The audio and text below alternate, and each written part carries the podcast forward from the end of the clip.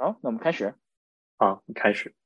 欢迎来到徒步读书，我是斯图亚特，我是布朗主任。啊，今天我们这个轮流的书，今天轮到了这个布朗主任啊。我们以后也不一定是间隔的啊，但是今天是布朗主任啊。今天布朗主任要聊一本什么书啊？啊，今天我要聊这本书叫做《超级学习术》（Ultra Learning）。Ultra Learning，哇塞，Ultra 啊，Ultra Sound 就是超声是吧？对，Ultra Learning 就是学学超级学习啊，超级学习，超学，什么意思啊？超学？嗯，我前一阵上日语课，我们老讲到一个东西，好像叫花道，老师就会讲一个东西有道、法和术三个层次。就比如“道”这个词是不能随便用的，道，嗯。道生一，一生二，二生三，三生万物，是吧？道，哎，对，道是这个介于有无之间的，就是啊，如果一个花道，就意味着你学花道，你的平时的生活方式也要去遵从花道的规律。然后呢，花就是种花的花，花道的意思是，嗯，花道，嗯，那这个下来是法，比如说书法，书法就是你要遵从一些法度。来去来去写东西。哦，就人人法地，地法天，天法道，哎，是 是这样吗？所以法就是我理解，就是你要你要遵循一定的框架啊，哦，框架就是法啊啊，对。那再往下就是你看道是无形的，法就已经有形。那再往下落到最集体的就是术啊，术。啊，就是术业有专攻的术，对，技术的术。那所以这本书，我认为它就是一种，就是超级学习术，比起一般的学习的所谓的学习方法或者是学习技巧，要提高了一级。这就叫学习技巧。哎呀，学习技巧，哎，这个非常的好，非常非常适合这个布朗主任的这个特点啊。因为我还记得我们有评论上说，布朗主任肯定是一个学习能力非常高的人，是不是？在我们的这个上一期博客的评论上啊。哎呀，那只只是对学习有爱好。看看布朗主任这个超级学习术啊，对怎么评价？那你这就给我很大压力了。啊嗨。我这别人的观点啊，不是布朗主任，但但是我们聊的是这本书啊，这个这个是这本书，然后这本书呢，呃，我最近还推荐给一个跟我一对一上课的一个呃同学，他听到我的推荐以后，他问的第一个问题是说，已经有这么多讲学习的东西了，那为什么要读这本书？啊，已经有这么多讲学习了吗？有什么推荐吗？嗯。嗯，我我他他应该是看过一些啊，因为他他现在上初三嘛，然后那就肯定有这种什么各种这个哎学学习技巧、学习方法，对吧？那我怎么包括一本也没有看过？我这初三就看过这个书，我这这已经是吧？啊，四章了，都没有看过啊。嗯，好吧，就这本书啊，为什么需要一本书呢？为什么需要一本新的超级学习书呢？呃，首先呢。在我看来，就是对于学生来讲，学习技巧和学习方法是一种可能有点魔力的东西。但凡有魔力的地方啊，就会有骗子。有骗？好吧，骗子啊啊！所以说，我们看一个讲学习的书，不是看他承诺给你什么，而是他承诺不能给你什么，或者是他不能给什么哦。啊，就说什么包罗万象的，就是不行的，这肯定是骗子，对吧？说我什么问题都能解决的，肯定是骗子啊。然后这本书的作者 Scott Young，他其实是在写这本书之前就出名了。他为啥出名呢？因为他做了一次这个 MIT Challenge。嗯，现在不是美国大学学费特别贵嘛？那个大家都是贷款上学，什么一年六七万美元。那我们不从社会层面去解决这些问题，那我能不能从自己层面解决？完了后，他发现说，MIT 的课好像好多都能上网课，不用去交那么昂贵的学费，我就把 MIT 的网课听一下，我想办法把所有课程的这个呃，他他听的是 Computer Science，就是我们计算机，嗯，他不是说我我把所有课程作业做，我就把所有课程的这种需要写代码的大作业以及考试做了。我能不能去达到一个通过这门课的标准？我按照 MIT 计算机本科毕业这个四年要学的课程，那我按照这个课程我自己去学，看一下要多久。但他给自己定下的目标是一年，我不确定他是开始就一年把四年的课都学完了是吧？对。哦，那给文凭吗？那没有，这就是没有啊，就是说自己学习啊。他他不是这个学校学校的学生是吧？他就参加这个学校的。他不是。那他是他是学生吗？还是已经毕业了？他已经毕业了。但这个事情呢，啊，当时他在他的那个博客上，呃，直播他的进度，不是视频的直播了，这么厉害，就是他不断的去更新，对，然后加起来选了三十三门课还是多少？反正他在一年时间对吧？这么多课才能毕业吗？计算机才能毕业吗？因为他不仅仅有计算机的专业课，还有什么物理啊、电路啊什么。哦，那他们学金融都不学这个啊？嗯，他完成这个挑战之后，然后他去总结自己在学习过程中的一些原则，就是他觉得有用的原则。然后这些原则其实我认为并不新，都是啊，就是呃，他就是从这个挑战里面总结出来的一些原则。嗯。我认为是以这个挑战为出发点，当然他也也，因为他平时也写东西，也去思考，对。但他就是要有这个挑战，就是证明说，我写的书，我的这些原则我是用过的啊，不是我凭空口白话吹的。那当时我就跟回到一开始，就是那个问我同问我问题的同学，我当时就跟他这么说的，因为好多写学习方法的人，他自己是不用自己写的方法，对。啊，那这这也也不一定靠谱嘛，因为你以前过去那些学习方法介介绍是吧？以前过过去那个高中的一些师兄师姐学习方法介绍，那别人有用的给你 有用的不用就不一定了是吧？嗯啊，对，这个说偏了。这种啊，哎，我觉得你说的很好，就是听学，我有一个观点，听学习方法介绍一定不要听师兄师姐啊？为什么呢？啊，因为师兄师姐还年轻。那么他的这些方法，他可能理解的不是特别的透彻，或者说他可能 overfit，或者是说至少他的见识阅历可能不如你，还不如去听一个呃教授，就是在这方面有研究的教授，或者是你就去看一个什么学习心理学的教材，可能这里面讲的东西，OK，都会更更多一些，因为有些师兄师姐可能讲出来，他不是不是方法，是套路。嗯，有可能，嗯，就我记得以前我们高中时候有一个师兄师姐讲，就是要熬夜，嗯，要熬夜，两点三点睡觉啊，有打鸡血的意思吗？啊，那可能对他很适合啊。对呀，对，确实啊，对于熬不住夜的那就惨了。嗯，所以没有特别好的，我认为没有特别好的学习方法的书，因为每个人的方法都不一样。那这本书呢，它的特点是它总结了一些原则，原则，嗯嗯，就是这是比如说道还是法还是术，还还是术是吧？我认为还是术，没有到那种法的那种感觉。嗯，比如说第一个原则叫做那个 meta learning，就是当你要学一个东西的时候，你先建立一个大概的结构，先琢磨我怎么学这个东西。嗯。有道理，meta 这个词好像中文里面没有，很少有 能够对应了，很少就是，对，就是你先你做之前先想一想这件事情怎么做，我计划一下怎么计划，也可以听感觉，啊啊，哎，中文我想起来是不是叫 metaverse 就是元宇宙，meta meta 是元学习，那你不能叫元学习，好吧，也可以吧，元学习，嗯嗯，所以大概就是说我要琢磨一下。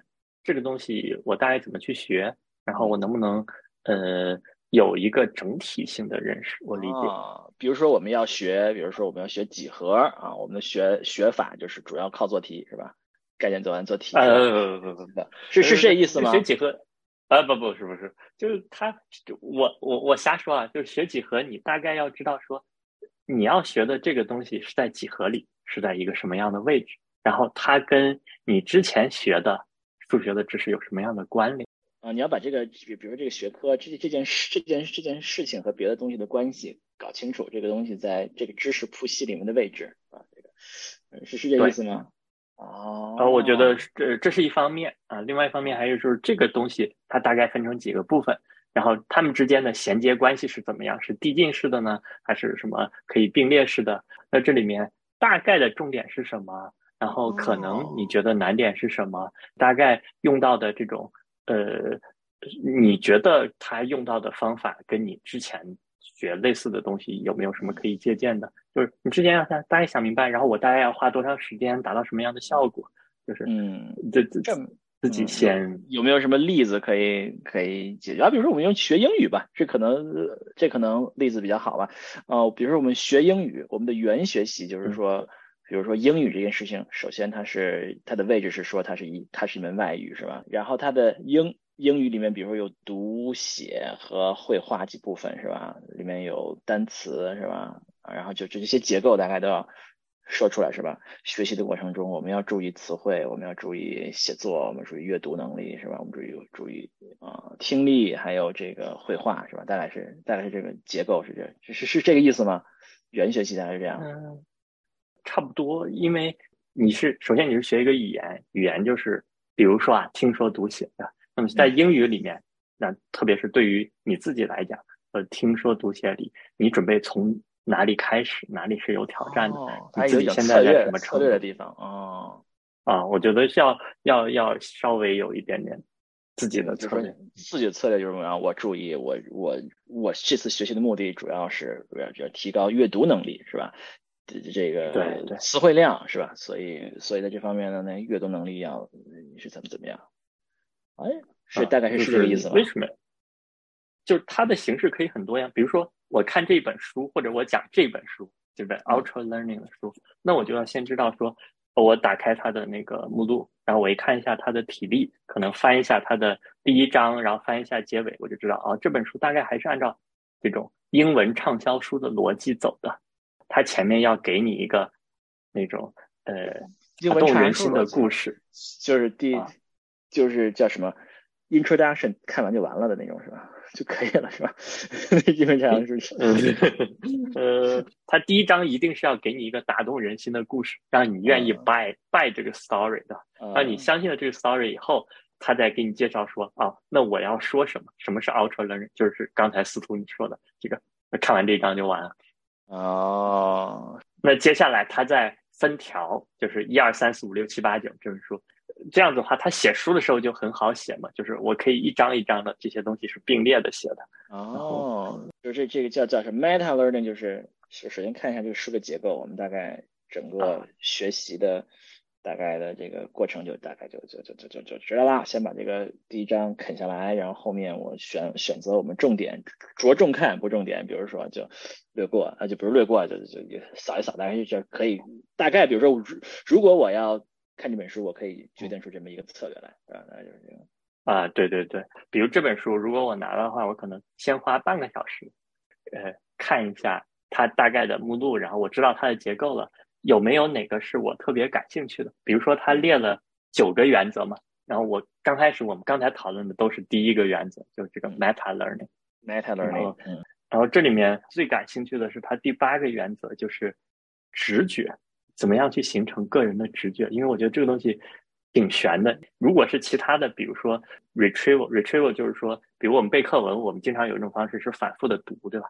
嗯，对。反复的读，然后读一遍，然后在脑子里说一遍。但他其实说这种效果其实是不好，你应该不断的去测试自己，就不看这篇文章，你自己去自己想办法去默写，或者是这个可能是比反复的读更有效的。但这个观点其实不新，这个是学习心理学的，我觉得一个常见的观点。嗯嗯，那我可能感兴趣的就是哦，那他怎么样去建立自己的直觉啊？嗯，怎么样直觉？嗯。这种是感兴趣的。那还有有的时候，因为这本书我我如果我自己看，我不会一次看完，我可能会呃，比如有的时候我刷手机也有罪恶感，然后我想想看一些这种励志的励志向的东西，那我就去看。比如说它第三个原则叫 directness，go straight ahead，直接啊，就是你的目标是学什么，你就不要绕着学啊，不要去躲避害怕这个目标，你就直接去学。哦，嗯。还是畅销书逻辑，因为它它里面一定会有一些，看的就是励志或者是激发你的这种成分，让你读完以后给自己一些短暂的正能量。这样，他说要给正能量，嗯嗯，对，就是 meta learning。如果如果读这本书 meta learning，就像布朗主任这样，找出重点，找出我们这个这本书的策略。对，找出适合自己的地方。我们本身读的是一本讲学习的书，所以我们也要用学习的思维去读这本书。哦，好吧，这几个原则其实没有必要一个一个的说，嗯。但我想到介绍这本书的时候，我还会说，就是说我们呃很多的时候呃是先学原则，完了以后呢，我们看这个原则能应用到什么场景，然后有各种各样的例子，比如做题的，这个是好好多时候是不是做题？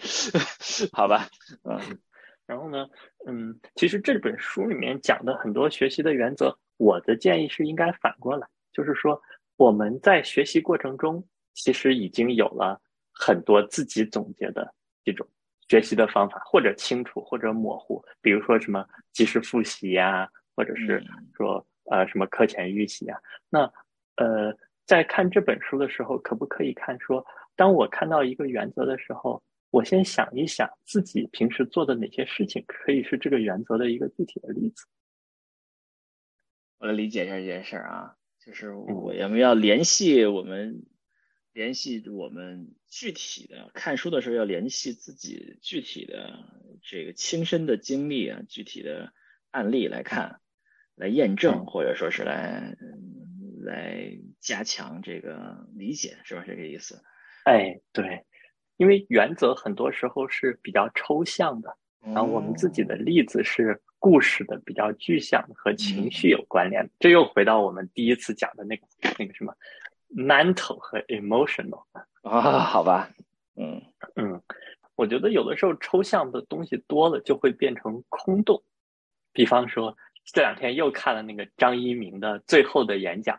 就是二零二一年他最后一次什么在字节，然后去去讲东西，里边有一段什么说他们公司的人写东西都是什么抓手闭环什么打通这种东西，嗯、这种东西就很用多了以后它就很空洞，所以我觉得要避免这种空洞的想法的话，就是不要只记这个原则，而是说把它原则和自己和各种各样的自己的故事、别人的故事关联起来。嗯，好吧。那这就是这是就是布朗主任看这本书的推荐，大家如何读这本书的一个一个方法啊，推荐大家如何读这本书啊，要联系自己的经历啊，嗯，要不然就读完就忘了啊，这本书。嗯，那个那布朗主任看完这本书以后，有没有什么有没有什么对自己的学习有什么改变吗？嗯，这本书看完以后，其实我有一个。想法上的改变，这是我认为这本书最有趣的地方。一般的书的结尾不就是那个那个，就是大概升华一下，就像我们写写写论文一个 conclusion，说一堆屁屁话，然后就完了的。然后，嗯、我上次介绍那本书，最后就是升华一下，就是 be a woman，升华 是好吧？那这本书最后呢？那这本书它最后呢，它讲了一个故事。就是他讲了一个匈牙利国际象棋三姐妹，嗯嗯，布尔加、嗯、是布尔加姐妹吗？嗯，对对，嗯、然后他就讲了布尔加姐妹的故事，就是他爸爸不是他在按照他的这个故事的逻辑，就是他爸爸在读博士的时候，他认为说天才是可以，就是大家所认为的天才可以不是生出来的，是可以被培养出来的，那么他就不是就就。想寻求一位跟他志同道合的伴侣一起生孩子，然后来把他孩子养大，养成天才。后来就找到了这个伴侣，然后生了三姐妹。然后他们又想说，那怎么样去定义这个天才呢？而且又不能特别花钱，而且又在他的能力范围内。他最后就选择了国际象棋，从他的老大开始，自己也学国际象棋，带着他们去和什么那些。就是他不会带着这些孩子和同龄的孩子比，会带着跟他们年纪大、跟成人一起下棋，然后又怎么怎么样把他们养大了，而且养出来以后，而且都是心智健康。他在讲这个故事的时候呢，这个故事里面其实体现了他前面讲的原则的哪些哪些啊？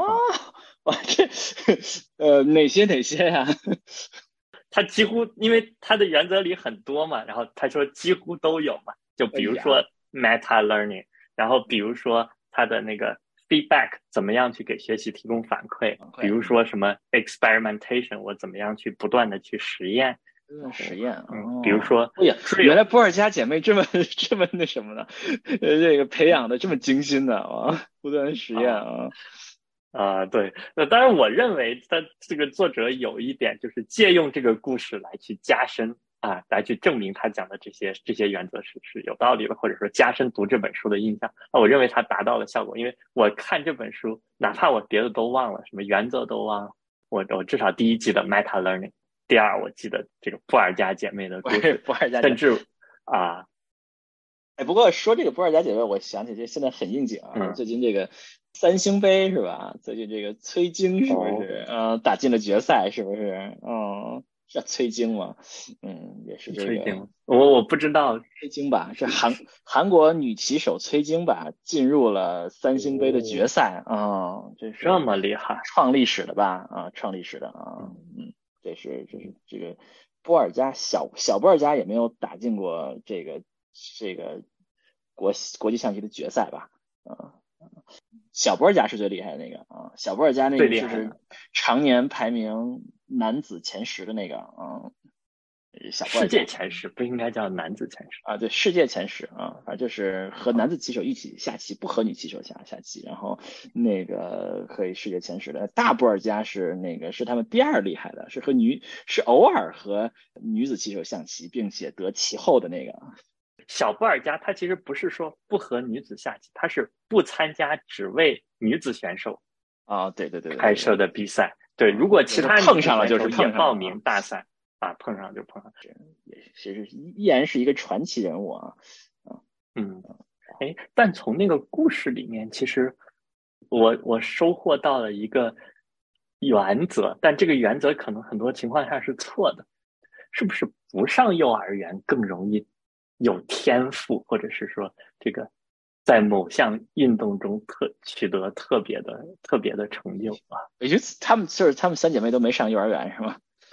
他们应该没上幼儿园，也没有正常上学啊，呃，没有上。我记得啊，homeschooling 这种的，在家上学这种。对，homeschooling 就是在家上学。我我记得那个小密尔，小密尔，就约翰斯图亚特密尔，他的自传里面就是那个《论自由》是吧？叫什么？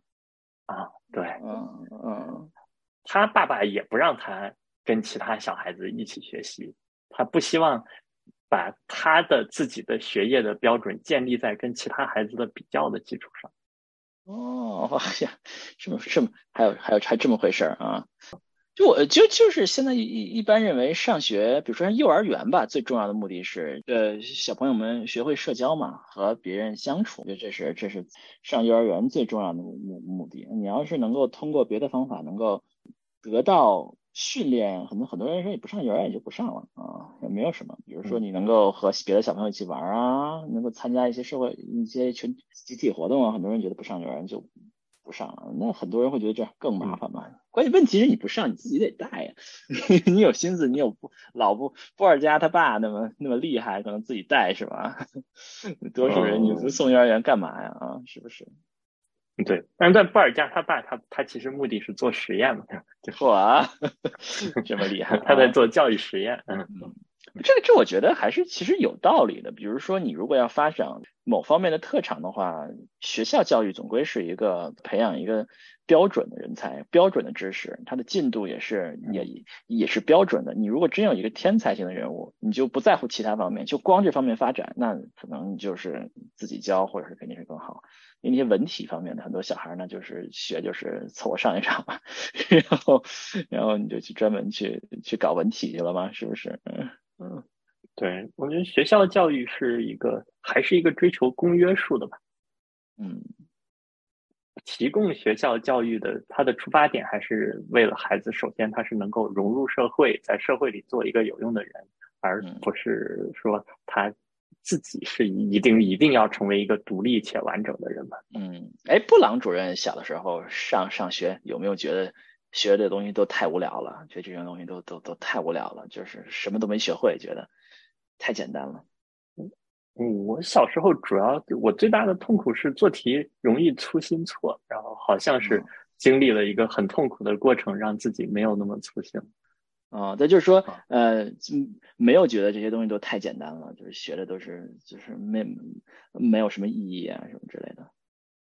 嗯，简单应该是有，但它是一种，我记得我那个时候是这样，倒也不是简单，就是我们小时候不是开始学那个拼音，大家就是阿呆猜呆 a f 该吗？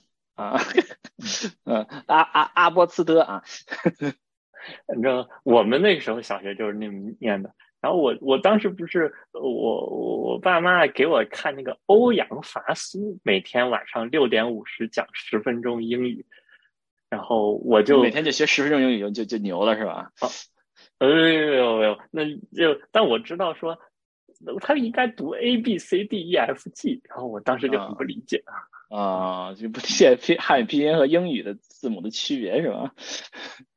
嗯，这个这个这个当时让我让我很困惑啊。哦，这个，嗯，这聊到这个叫什么 homeschooling 啊，自己自己在家自己带，好像好像美国是有一批人在家自己带小孩儿，嗯，那个可能很多是宗教原因，但是也有很多是各种各样别的原因，嗯，这个在家自己带小孩。哎，我我最近还看到一个台湾的一个。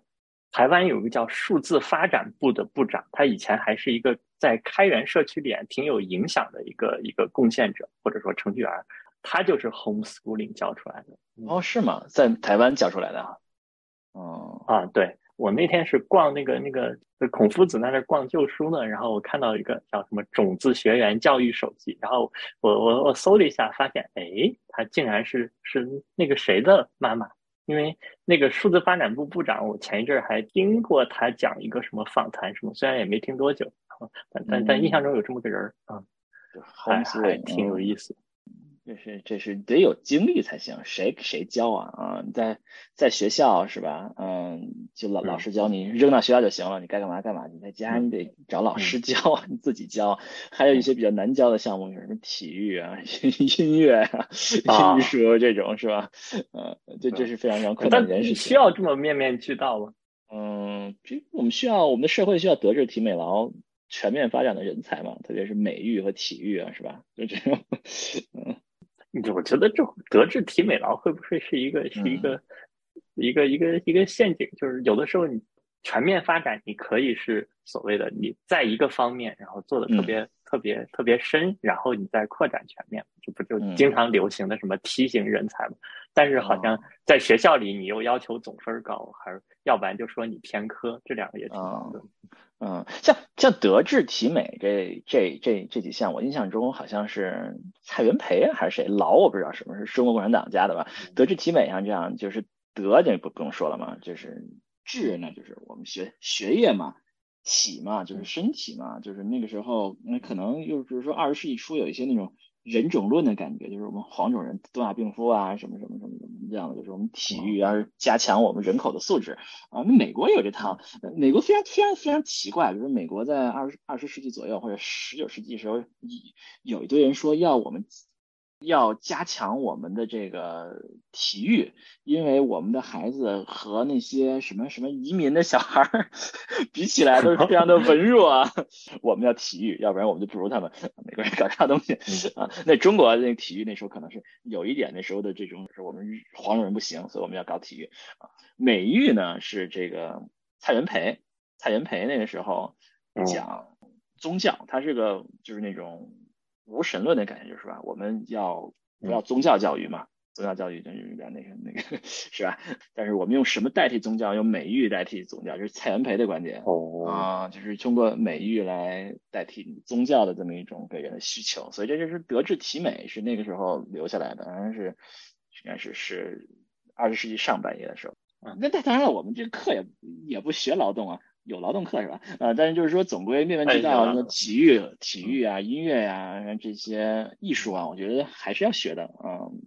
嗯，这是一种修养的一部分。哎，这里直在扯远了。我觉得美育这件事情是非常非常重要的，就是美这件事儿啊，就我们大部分人懂得美是非常非常重要的，因为有的时候美不仅仅是外表美。外表美也很重要，比如说我们走在大街上，我们看到这这个这个城市很很漂亮啊，这个这个这个城市很丑，有的人就分不出来，到了一个城市去旅游到城市，他分不出来美还丑啊，这个这也就很，嗯，这就很糟糕。比如说你你你盖个房子什么之类的，你大家看不出来好不好？这你这这这这这这很不好了，对吧？那你在更抽象意义上说，你不能说就具体的这个建筑好看不好看，你有的人审美不行，你对于这种比较抽象，比如说你这个这个城市的空气比较新鲜。这个城市的这个这个空间非常适合人人生活，这个城市是一个怎么样的一个一个一个氛围，适合人居住，比较比较和谐，比较宁静。就如果你没有足够的美誉，很多人这些东西是感受不出来的。这个城市很压抑，很有问题，或这个城市很很很让人心情舒畅，很好的环境，他感觉不出来。你更抽象的层面上说，那就很有问题了，对吧？你就你就很难，嗯，你就很难说我们什么样一个环境，大家住的舒服，大家和谐。那更抽象的一个成分就是我们的社会，我们的我们各种各样的组织，我们各种各样的呃人际关系，什么是美的，什么是丑的，大家不知道。我觉得这都是美育的一部分。如果如果大家最基本的画漂亮不漂亮？看不出来，音乐好听不好听听不出来，那可能这些 这些东西也不行啊，扯得有点远了。所以我觉得美育教育还是比较重要的啊。我是那种那种比较学院派那种比较 比较矫情那种人啊。我觉得美育、体育都是非常非常重要的领域。嗯嗯，我我我觉得我也是这这一派比较相信这一派的，而且呃，我会说，比如说不同的学习方法，我认为也有比较美的学习方法。嗯，对，这肯定是这样的。比较一般的事情啊，还有我们之前不是聊过，将来还要讲一本书叫《系统之美》啊。哎，系统之美啊，对对，那个我很期待那本书啊，我很期待那本书啊。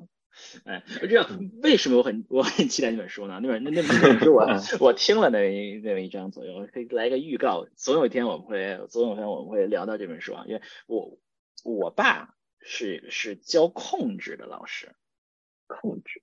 Cybernetics，不不不不不，就是 Control System，控制系统的。啊，你那本书，哎，我们我们本科时候应该都学过一门类似的课吧？就是什么什么什么反馈啊，什么博德图、乃奎瑟图，什么那个哦，系统分析与控制系统。呃，对对对对对，不同系用用的不一样嘛。就这个这个就是讲这个系统控制的这么这种领域嘛。一本书你们就是讲系统控制，当然它它的这个。当然，它的这个出发点不一样了。但是就是，所以我对这个这个这个东西有一个特殊的感情，因为我爸这个在大学里教这门课，并且他教这门课是是是号称他们系的一个魔鬼 魔鬼课程，一个名补啊，挂很多的人，这个分都很低啊。这种，对，我对这门课非常的有感情，所以我非常期待这本书。我们今天没有时间了，要不然我们可以讲讲这个。其实上名补的课也不一定是件坏事的啊，真的吗？啊，我认为是。嗯，你上过哪个名补的课呀？呃，我记得我选大学的时候选那个物理，不是，呃，大家。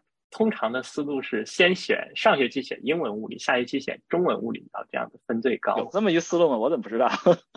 好像有有有有有啊。然后，但我下学期还选的英文物理，所以上出来感觉也还不错啊。我也上，我也上上学期都都都选的英文，好像是这样的。但是，嗯，分都很挺不错的，这分分都挺不行的，好像 听不太懂啊，听不太懂。嗯 嗯。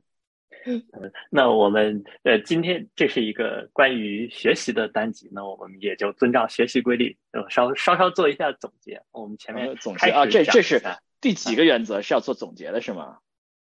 呃，这属于这里面，我觉得属于这个，它是它是一个原则的应用的一个例子。比如第七个原则叫 retention，就是怎么样把你的知识保留下来，保留下来做总结，对对对，留存嘛。再个，这个互联网讲留存也是用这个词，retention，retention，嗯，就是保留，嗯，哎，我们怎么样去让我们今天讲的能够我们更多在听众的脑海里？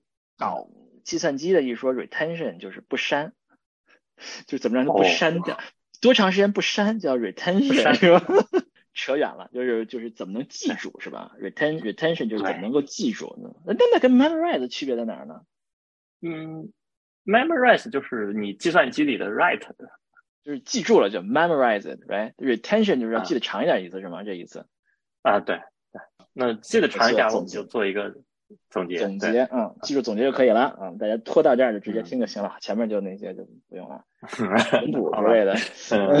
呃，首先我们讲了这一本书，然后这本书它它里面我。个人认为最重要的一个原则就是 meta learning，meta learning，我们原学习故事，原学习，对，故事，小布尔加是吧？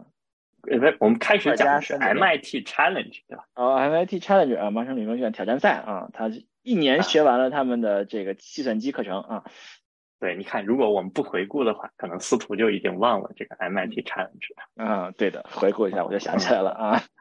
对，其次的话，我们花了很多时间去讲这个 homeschooling。其实布尔加都是属于第一段，就是关于这本书。然后我们跳出这本书讲 homeschooling。啊，homeschooling，我们主要这集主要都是讲 homeschooling 啊。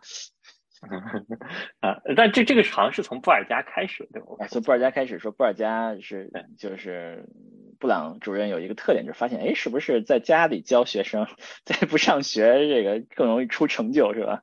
我们讨论的这个。在家上学比较大的一个挑战是有一些课，像什么体育啊、美育啊、体育、美术、音乐也比较难上，是吧？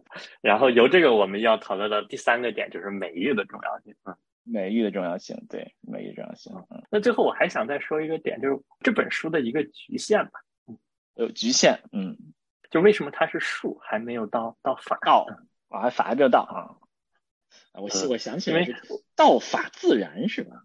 人法地，地法天，道天法道，道法自然啊！我就最后少说了一句啊。那我就觉得它自然的东西其实少了一点点。什么是自然的东西呢？我最近又看了一个读库的一个文库本大小的小册子啊，嗯，哎，你没那么笨，你没那么笨。它是一个日本的一个科普作家写的书，很少有人听听见有人说我笨呢。布朗主任。这么怀疑过自己吗？啊，那我那我还是怀疑过自己的。哦，是吗？行吧。所以，呃，他这里面我们就不展开说这本书，但我觉得这里面让我有所感触的一个就是这个学习的自信心很重要，自信心很重要。我认为我能学会了就可以学会。对对对，至于怎么样去去建立信心，或者怎么样去引发自己的好奇心，那可能每个人的情况不一样。但是可能有一个前提叫做。每个人独特的存在方式都能得到尊重啊！每个人独特的存在方式都能得到尊重，因为他认为学习是一个有很多面的体验，而不应该被序列化为一个成绩和排名。对，学习不是为了分儿，学习不是为了比别人强，嗯，不同的目的是为了不同的目的啊，不同的不同的目的。嗯啊，第二个就是让自己的头脑有柔软性，但我觉得也可以翻译成灵活性。就学习它不是学死的，就像我们刚才说，这些原则都不是死的原则，它是可能有各种各样的例子，也可能有原则之外的东西。学习不是说要用一些原则把这个条条框框装在一起。嗯，而这这就让我想到，我最近刚看了一个一个一篇文章，它大概就讲为什么要学经济学呢？他最后大概意思就是说，经济学其实也是一个科学，科学里面就有很多定理，但是经济学研究的这个东西呢，呃，是不断变化，很复杂，所以学经济学的目的是我们了解这些定理，知道这些定理的局限，我们就不会被讲这些定理的经济学家忽悠。哦，有道理啊。嗯，好吧。所以说我们要要就是学完之后，不是要把它。不是要把这些东西背下来，而是要能够灵活使用，能够能够让自己的大脑更灵活啊！对，因为总说我们在一个什么日新月异的世界里啊啥的，那日新月异不就是要大脑灵活吗？要不然你咋咋适应新的环境？嗯，要灵活啊，要柔软，柔软，柔软 啊！然后那个这就跟我们第一次说的那个那个大夫，他我认为还是不矛盾的。嗯。就是你可以很坚定而柔软，坚定而柔软。嗯，然后第三个点呢，学习不是一个一分投入一分收获的事情。是一个一分投入一分收获的事情。你的付出跟收获之间经常是非线性的。啊，这个有道理啊。有的时候就突然开窍了。我发现确确实有的人学习是会开窍的，嗯，就学了很长时间学不懂，突然有一天懂了，都懂了，是吧？就是那个那个什么第五个包子，让你最后一下吃饱，它也是非线性的。嗯，对。所以就这本书，你没那么笨，他还是给十四岁的小孩子写的一本书。有。就十四岁的小孩子也可以读，不是十四岁小孩子，就十四岁以上都可以读。我认为是对这本书的一个很好的补充，当然这本书也有它自己的局限。嗯，好，都很局限。我们要把它们都融会贯通里面，要要柔软一些，把它们把它们揉在一起，柔软一些，和面一些，和在一起，嗯，这就就可以了。嗯，所以这个是我们今天的最后一个一个话题是柔软，是吧？柔软，嗯，好，那我们今天聊到这里。聊到这里，好，那到最后是欢迎大家，对，欢迎大家这个订阅我们的节目啊，在能点赞上能点赞的地方上面点赞，点赞，后会有期，后会有期，拜拜。